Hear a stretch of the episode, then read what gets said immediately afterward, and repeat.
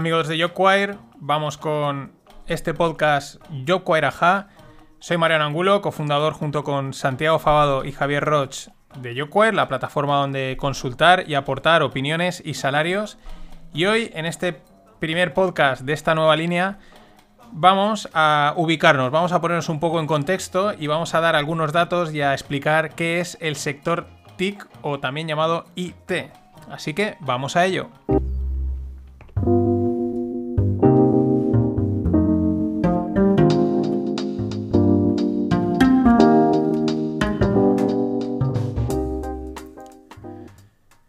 Sector TIC, tecnología de la información y la comunicación, eh, también muchas veces utilizado el acrónimo en inglés IT, Information and Technology.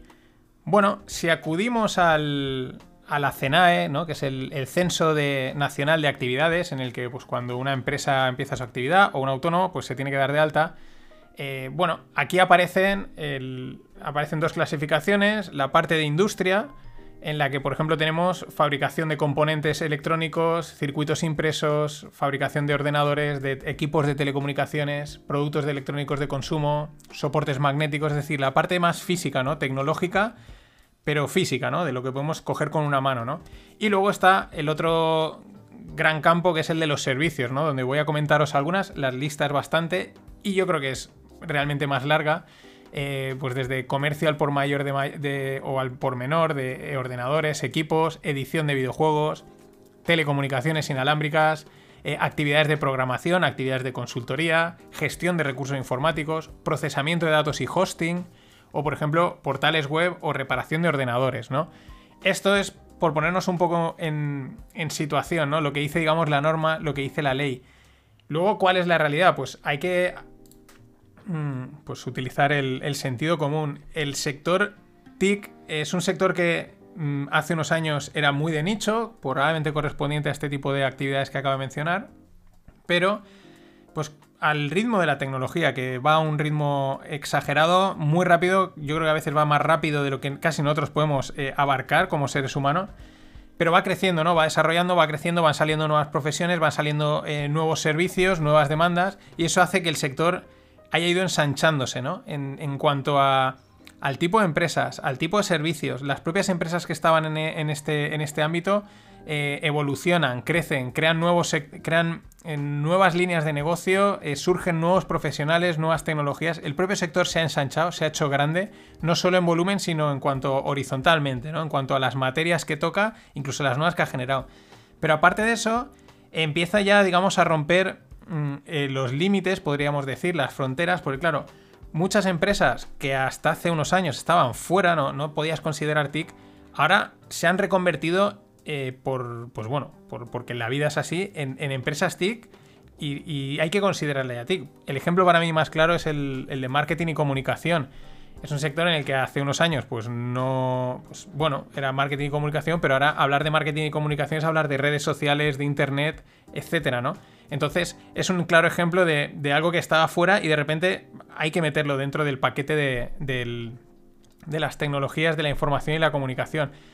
Lo mismo sucede con, con, otras empresas que esas no se han acabado de reconvertir, pero claro, empiezan a incorporar profesionales de este sector de una manera eh, como se suele decir, a mansalva. Podemos hablar de un supermercado, podemos hablar de empresas farmacéuticas, podemos hablar de, yo qué sé, de cualquier tipo de empresa que de repente, pues mm, claro, tienen que tener una presencia en redes sociales, tienen que digitalizar procesos, eh, etcétera, ¿no? Optimizar y necesitan, han empezado a incorporar mm, programadores, desarrolladores, etcétera, ¿no? Con lo cual, esa frontera de lo que es TIC y lo que no mm, empieza a ser, yo creo que bastante difusa en muchos aspectos.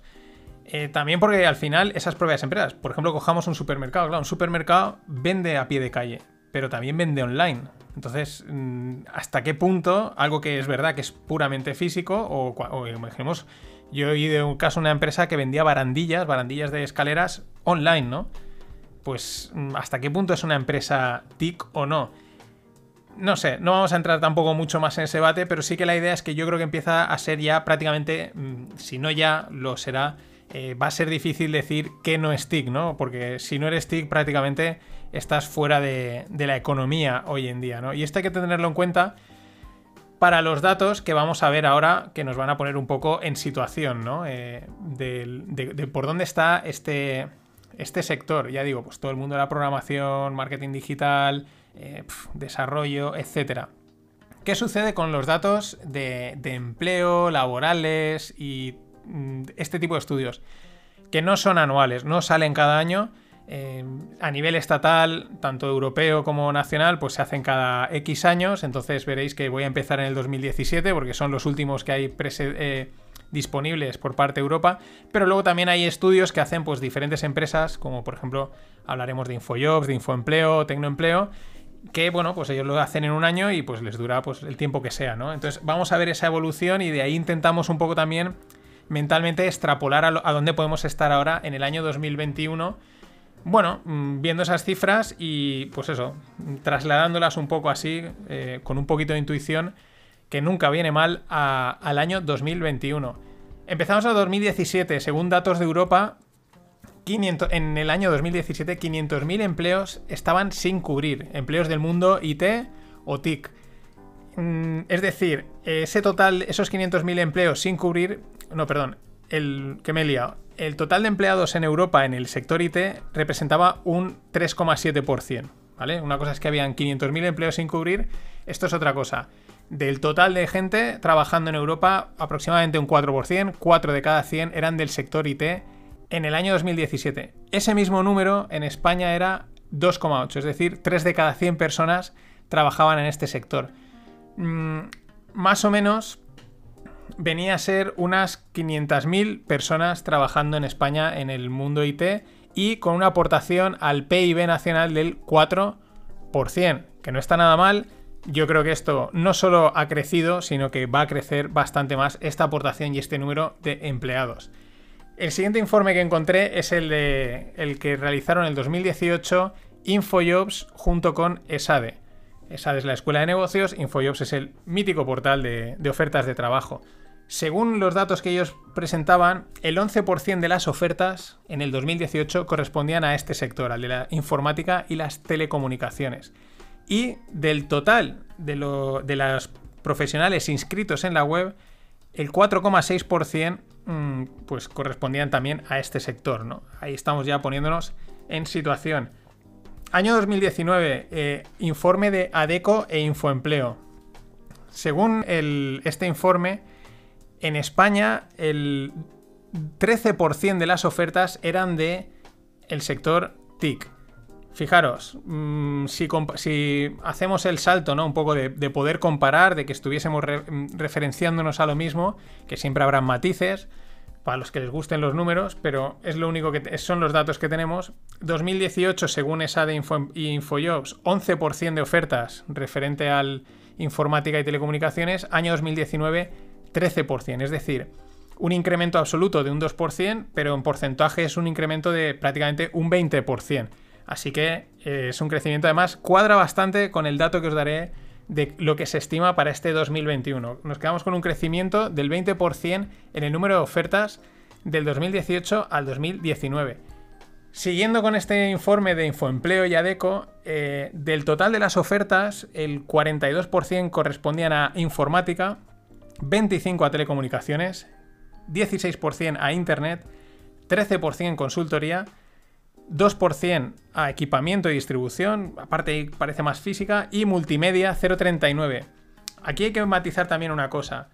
Los... Muchos de estas, muchas de estas profesiones, muchos de estos puestos, sobre todo en este último punto, el de multimedia, son. Hay mucho freelance, hay mucho eh, freelance, autónomo, que quizás es más difícil de, calibrar, ¿no? de medir, de, poder incorporar. Probablemente no solo sea más, sino que haya crecido más. Y cada vez también en el mundo de la programación, de la parte más pura de IT, eh, también cada vez hay mucho más freelance, mucho más nómada digital.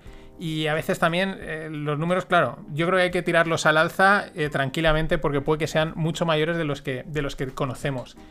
Por último, de los informes de, empresas dedicadas a la contratación, en el mundo digital, eh, nuestros socios, nuestros partners. Eh, en Yoquare de Tecnoempleo podéis encontrar ofertas de ellos, las tenemos por ahí metidas. Y ellos están especializados en el sector TIC, ¿no? en el sector de tecnologías e eh, de información y comunicación. Según los ellos tienen 500.000 profesionales a día de hoy registrados en la web. Mm, de los cuales 25.000 empresas, 25, no, perdón, 500.000 eh, profesionales registrados en la web, 25.000 empresas de este sector y unas 2.500 ofertas para este sector. Vale, más o menos esos 500.000 nos han salido antes, ¿no? Más o menos puede cuadrar con, con unas cifras que veíamos antes. ¿Qué perspectivas hay para el 2021? Pues según un artículo del, del economista, eh, prevén que no 2021, pero en los próximos años, el 40% del PIB en Europa, por lo tanto en España estaremos ahí, ahí, el 40% procederá del sector digital. Claro, este es un salto brutal, es un salto, es una barbaridad. Hablábamos el 2017 de en torno a un 4% en España, que Europa pues estaría a lo mejor en un 5%, y ahora están hablando de una perspectiva de llegar a un 40%, pero es un salto brutal, pero tampoco nos descuadra demasiado con lo que ha pasado en la pandemia, la aceleración de la transformación digital, lo que comentaba al principio del podcast, el, ensanchamiento de este sector, la incorporación de nuevos de nuevas, la transformación de empresas, la generación de nuevos puestos, lógicamente hace que, este dato, que es un 40%, que puede parecer eh, bestial, eh, tenga sentido, ¿no? Podríamos esperar así. Aún así, eh, incluso no nos sorprendería que fuese más porque vamos a eso, a una digitalización total. Es un sector con mucho recorrido, con mucho campo, en el que yo creo que sí o sí, salvo a la larga, salvo que en casos muy específicos, vas a estar metido dentro. Cuanto antes eh, empieces a, empaparte o a enterarte de por dónde van los tiros, que te suenen un poco las cosas, porque esto es así. La vida va para adelante, hay que adaptarse o morir.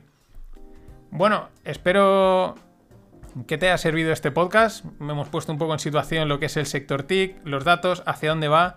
En YoQuare podéis opinar sobre empresas del sector TIC y de las que no son del sector TIC. Podéis encontrar ofertas, que las tenemos a través de Tecnoempleo. Podéis encontrar salarios, podéis opinar. Y bueno, con que nos hagáis una visita nos encanta. También os podéis comentar cosas del podcast, ideas, etc. Nos vemos la semana que viene en el YoQuare mes a mes, donde os contaremos un repaso de noticias y cómo vamos, qué estamos haciendo en YoQuare. Muchas gracias y hasta entonces. Es una lata el trabajar. Todos los días te tienes que levantar. Aparte de esto.